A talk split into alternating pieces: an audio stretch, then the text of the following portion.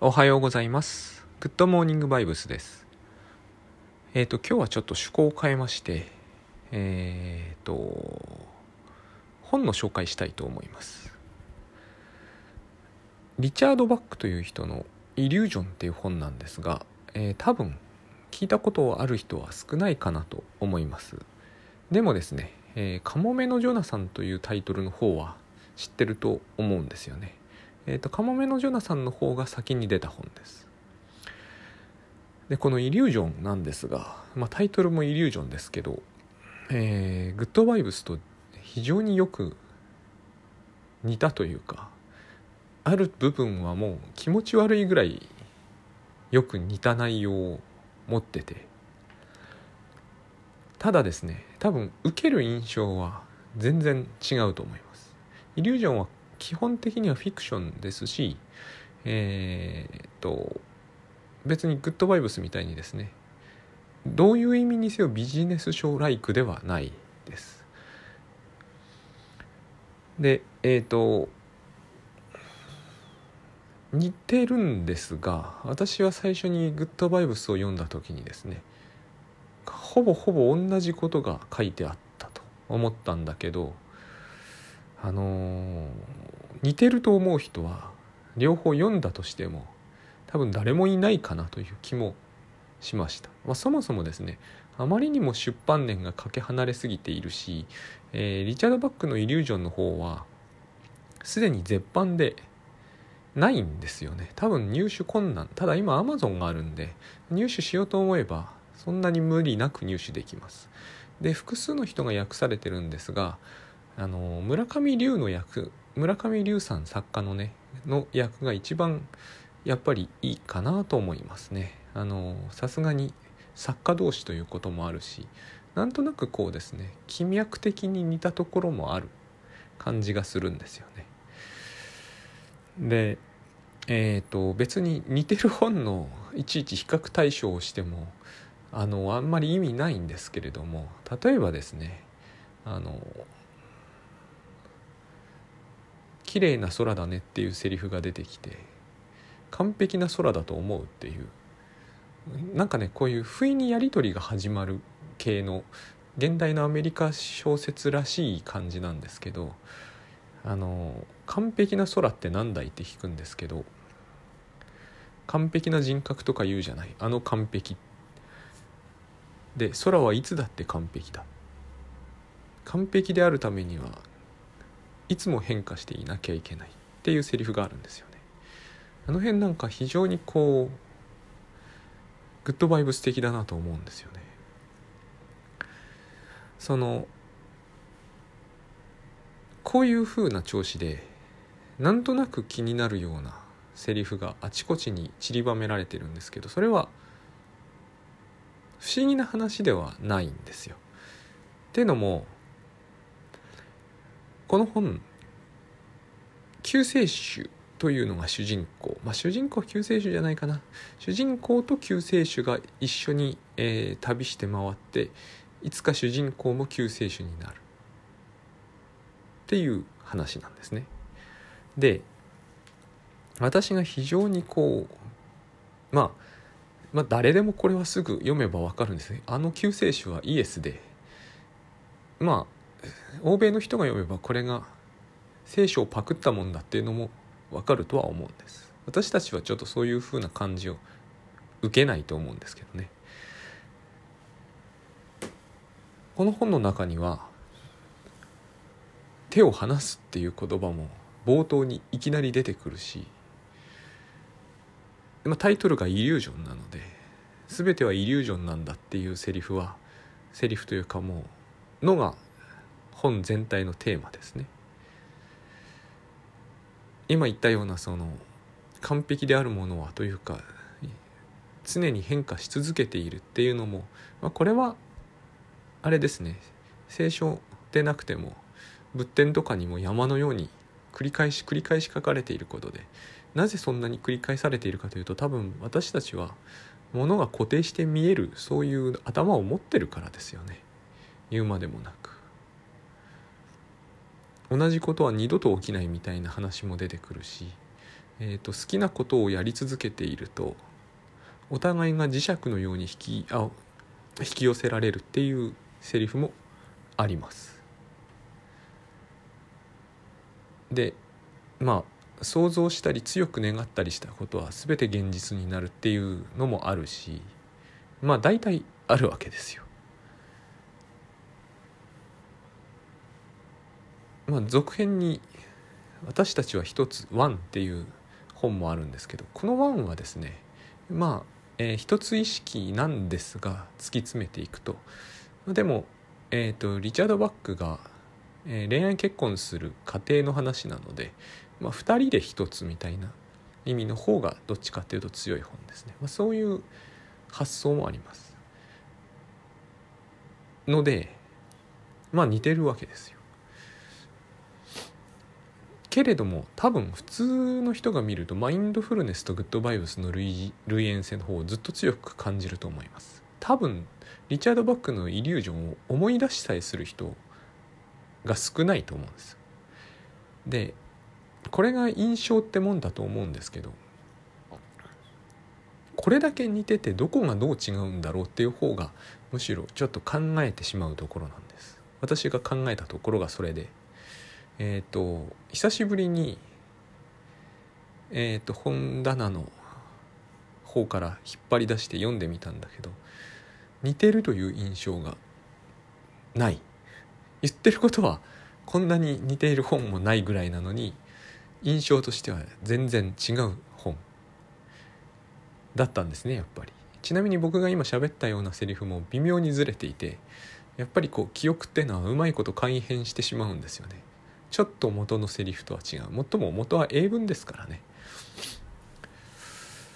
何がどうこうも違うんだろうとむしろ。気になったのはそっちなんです途中から。この2つは違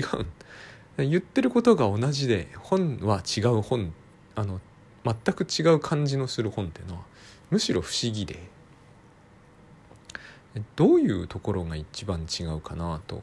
思って読んでたんですが何と言っても違うのはイリュージョンは飛行機乗りが書いた空を旅する本なんですね。何と言ってもやっぱりそこが一番強く打ち出されてるんですよ。彼カモメのジョナサンの時もそうでしたね飛ぶっていうことがテーマになってるえっ、ー、とメッセージの中に飛ぶって話は別にないですが話そのものは飛ぶって話なんですねでグッドバイブスは飛ばないのでともあのこれも面白いんですけど、えーと、高所恐怖症の女の子の話まで出てくるんですよね。まあ、大変こうフィクションで分かりにくいといえば分かりにくい、えー、話なんですが間違いなく高所恐怖症の話でもあるそういう話まで出てくるんですよ。高所恐怖症と飛行機ってのは多分非常にあの関連は強いですよね言うまでもなく。で飛行機が出てきて空を飛ぶっていうのがメインで空を飛ぶのが好きだっていうのがあの言いたいことに近い好きなことをしようっていうとまあリチャード・ワークだったら空を飛ぼうって話にすぐなっちゃうと思うんでそういうところが違うんだけどそれはつまりどういうことなんだろうと思ったんですね。で私たち大体あのカモメのジョナサンにせよリチャード・ワックの本を好んで読むのは多分学生時代だと思うんですが学生時代には一つのですね強いフラストレーションが僕はあるとよく思うんですね。えっ、ー、と好き勝手にできるようでいて何にもできなかったりするじゃないですか。家がすごくお金持ちでかつ理解が異常にあるご両親とかの場合はまた違うと思うんですけどいろいろこう何でも自由にさせてもらえるようで何か不思議な抑圧があるそういう時代だったと思うんですね。そういう時にああいうこう空を自由に駆け巡っているアメリカ人というのは確かに羨ましいんですがあれはですねこう後期ロマン主義みたいなあのなんとなく納得のいかないものを感じさせられる私なんかそういう読み方をしたんですよね。グッドバイブスのいいところは多分これが良くないと感じられるところでもあると思うんですけど僕が思うにいいところはですねこの表現は分かりにくいと思いますが陳腐な目の前のことだということなんです。陳腐ですね。陳腐というとあれかな卑近というといいかもしれませんね。卑近っていう言葉って変だと僕よく思うんですよね。近いと癒しいのかと。なぜこう遠くがいいんですかね。旅をするという時に街中を旅する人っていないと思うんですね。行ったことのない街中に行きたいんですよね私たちは。学生時代っていうのはそういう傾向が非常に強くてなんかこう海外旅行とか行きません？僕は行かなかったんですけどね。行くべきだったと思いましたけど行かなかったんですがあのー、世界一周とかねその言葉自体に何か有意義感が感じられるというかなんかこう夢がありますよね。卑近なものには夢がないですよね。この差が大きいなと思ったんです。私リリュージョンは空を飛ぶ話だと。グッドバイブスは会社員のために書かれてるような気配がありますね。会社と空の彼方ではインパクトが全然違うじゃないですか。同じことが書いてあっても何に乗っかってるかっていうのは結構大事で大事というかどうしてもその人の印象に強く残すんです。で読みただ読むものとして空の彼方を自由に飛び回ってるのを上手に描写されるというのは大変いいものですけど読後感としてでどうしようってことになるんですよね。抑圧された大学生はそうなるんですよ。私はあの読後感が実に悪かったのをよく覚えてるんです。この世はイリュージョンだと言われても完璧であるためには毎秒変化しなければならないということが分かっても手を離せばいいということが分かっても好きなことをして生きていけばいいというふうに言われてもですね。そりゃパイロットやってカモメのジョナサンをあれは空前の大ヒットなんですけどヒットさせた飛行機乗りならばそうでしょうけど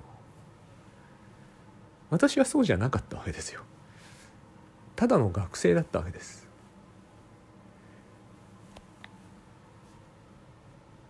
でグッドバイブスには全く同じことが書いてあるんですがただのおじさんが読んでもいいわけですよあれは。同じなんですよ。この世の中はイリュージョンで好きなことをやればよくてで、えー、毎秒ごとに自分は変化していて手放さなければならないことがたくさんあると。いうのは同じなんですよ。ただシチュエーションが違って感じられる。現実にというのは空飛ぶのも現実なんですが現実感が全くない話の中でこれが語られてるとあの後期ロマン派みたいになるんですよね。後期ロマン派っていうのは僕がよくドイツ文学みたいなのでしかも第二次大戦前ぐらいまでを指した言葉として使ってるつもりなんですけどなんとなくですね思考に天国に行ける感があるんですよ。好きなことばっかりやって生きていっていいんですけどそうしているうちに主人公は死んじゃうんですね。けれども死ぬ間際か死んだ頃になってですねああやっぱりここんなに素晴らしかったんだみたいな話に終わるんですよ。いいんですけどなんかですねあれを真似する気にはならないんですよ。だから本読むことになるんですけどね。あれと似てるんですよね。そうじゃないようでいてアメリカ文学 20, 20世紀の、まあ、戦後のですけどね。なんかですねこう死んじゃわなきゃいけない感じがあるんですよ、ね、ヒッピーやっていてもとことんやって死んじゃうか。結局どこかで戻っていって面白くもないことをやるかのどっちかを選ばなきゃなんないような気がするんですよね。モラトリアムってあるじゃないですか。つまり大学生時代というのは直面するべき現実に直面するのを少し先送りしてこの猶予の間であの夢を見ているという感じがどうしてもあったんです僕大学卒業したくなかったんですよ日本にいた時は。ずっと学生やってたいなと思いました。好きなことをやっていてうまくいくっていう時に言われていることってそうだったらいいよねみたいな雰囲気がどうしてもあってつまり手を離すとかえー、1秒ごとに変化するとかいうのは嘘ではないんだけどまあでも学生時代は今に比べるとはるかにそれの意味をよく了解してませんでしたけど嘘ではないんだけどまあそうは言ってもなんかこう面白くもないエントリーシートを書くしかない印象というのがですね面白くもないまあ卒論結構面白かったんですけど卒論を書いてなきゃなんないというそこにあるあったその自分のこう不十分感というかもうちょっと言うと不全感みたいなもの猛烈にあった記憶があるんですよね。猛烈にあったのはあの手を離すということの意味が全く理解できてなかったせいなんですがもう1秒ごとに自分が変化するというより全く変化しない自分がそこにこう釘付けにされているような感じが空を飛んでいるのは本の中の話であってもう完全に地べたにいるこの地べた感があったわけですよ。でグッドバイブスはその地べた感しかないわけですよ。けれども同じことがそこで言われている。あこういう風でないとダメだなと思ったわけです。読書をした後に自分がカリフォルニアとかに気が付いたらいたっていうんならまあダメなんですけどまだしも救いがあるじゃないですか。でも本を読んでる間はずっとこう宇宙の彼方に行ってるような気分でいてふとこう気づくとですね自分家にいるわけじゃないですか。しかもシチュエーションにもよりますが僕も大学時代に一時こう結構こもってた時代がパッと目の前にはあるのはですねしょうもない紙くずとかに囲まれた自分の部屋の中なわけですよ。ダメだと思うんですよねこの落差はむしろ。僕この落差は良くないなと思ったので読む本の傾向がだんだん変わったんですよね。だんだんこうその地を這うことの味気なさをただただ本で読んでいくみたいな、まあ、あれも全然精神衛生上良くなかったんですけどカミュとかそういうやつですね。あっちになってくるともうですね。宇宙とかに行かしてくんないんですよね。カミュのセリフのあの本の中でも僕がよく覚えてるのが「変わり映えのしない月火水木金」っていうあの文章があってあれは今から見れば100年ぐらい前なんですけどもうこの時代からこうなんだなっていう。感じがあって。あの中でグッドバイブスじゃないと空の彼方でグッドバイブスをやれるって話をされても自分にはできないっていう感じをどうしてももうむしろ強く持ってしまう。結局手を離すのもどう手を離せばいいかがわからないし。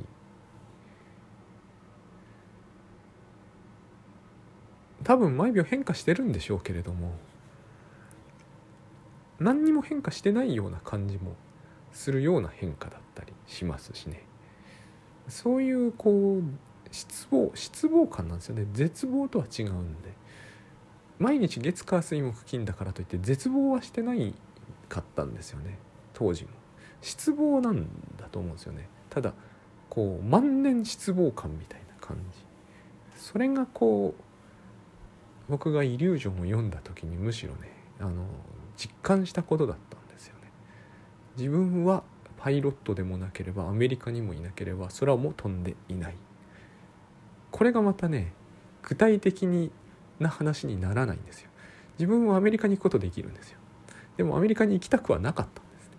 空を飛ぶこともできるんですが私あんまり空飛ぶとかも好きじゃないんですよ。でパイロットにはなれないと思うんですがまあでも頑張ればもしかするとなんとかなるかもしれないじゃないですか。あの旅客機のパイロットは無理でもアメリカ行ってあの自家用まあそれは難しいと思うんですけどあのなるんだって不可能だというわけじゃないですけど僕は別に飛行機乗りとかにはなりたくなかったんですよ。つまりあれは象徴なわけじゃないですか。でそういう象徴が問題なのは自分とかけ離れているという象徴だ。つまりその象徴の意味するところは自分には無理だということの象徴みたいになってたんですね。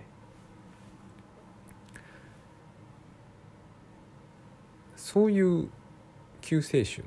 まあ現代のイエスの話っていうわけなんだけどそれとグッドバイブスがこうそうですね30年ぶりぐらいにこう現れてしかも今度は空を全く飛ばない話になっているというのは実にこう何て言うか先のことを予測することってできないなということをつくづくこう思い知らされる出来事でした。あのイリュージョンにはですね途中イマジンが出てくるんですよ。まああの歌詞ではないですよでもグッドバイブスはその本の中身全く変わってしまったようですけど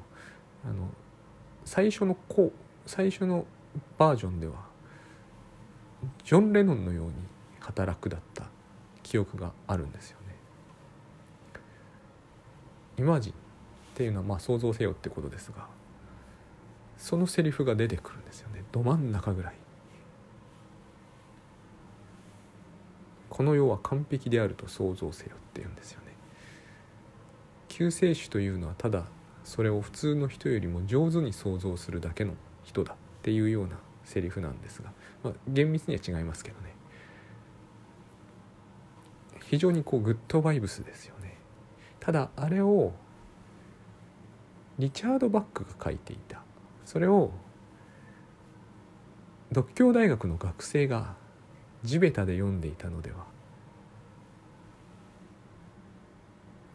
すれ違っちゃうんですね。分かったような気でいましたけどね当時も。あの話難しく書かれてないので分かったような気はするんだけど分からないんですよね実は。アメリカでパイロットやって作家やって生きていくのは結構お金があっても大変なことです。彼はそのことをそれ自作の1の方で1の方は僕だから当時好きになれなかったんですけどぐっとこう現実に引き寄せられてですね明らかに何もかもがうまくいっていないリチャード・バックが登場するんですけどそれの意味も僕はよく分かってなかったんですよね。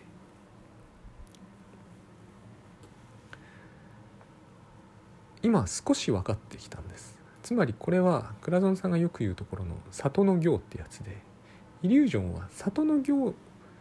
アメリカと日本の現実は違うのであれはあれなりに里なんでしょうけど里の行じゃないんですよね。浮世離れしたところがあるわけです。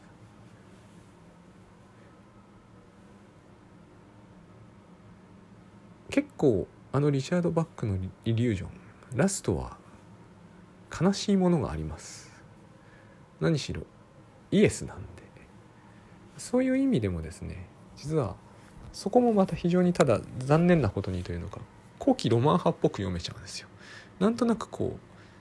う美しい最後みたいな。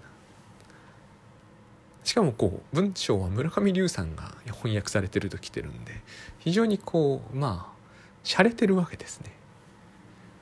あの洒落てるっていうのが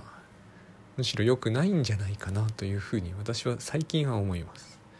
グッドバイブスで出てくるところがあるじゃないですか。あの鬼ごっこを本気でやる。倉園さんの文章は洒落てますけど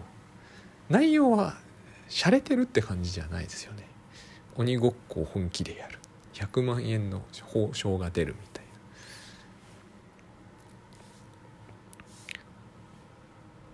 行間を読みすぎちゃうんですね小説だと。その辺がもう自分としてはこうですね。あの読み違えてることは何もなかったんだけど全部を読み違えるというまあ経験をしてきたと。そういうことになるのかなと思います。はいどうもありがとうございました。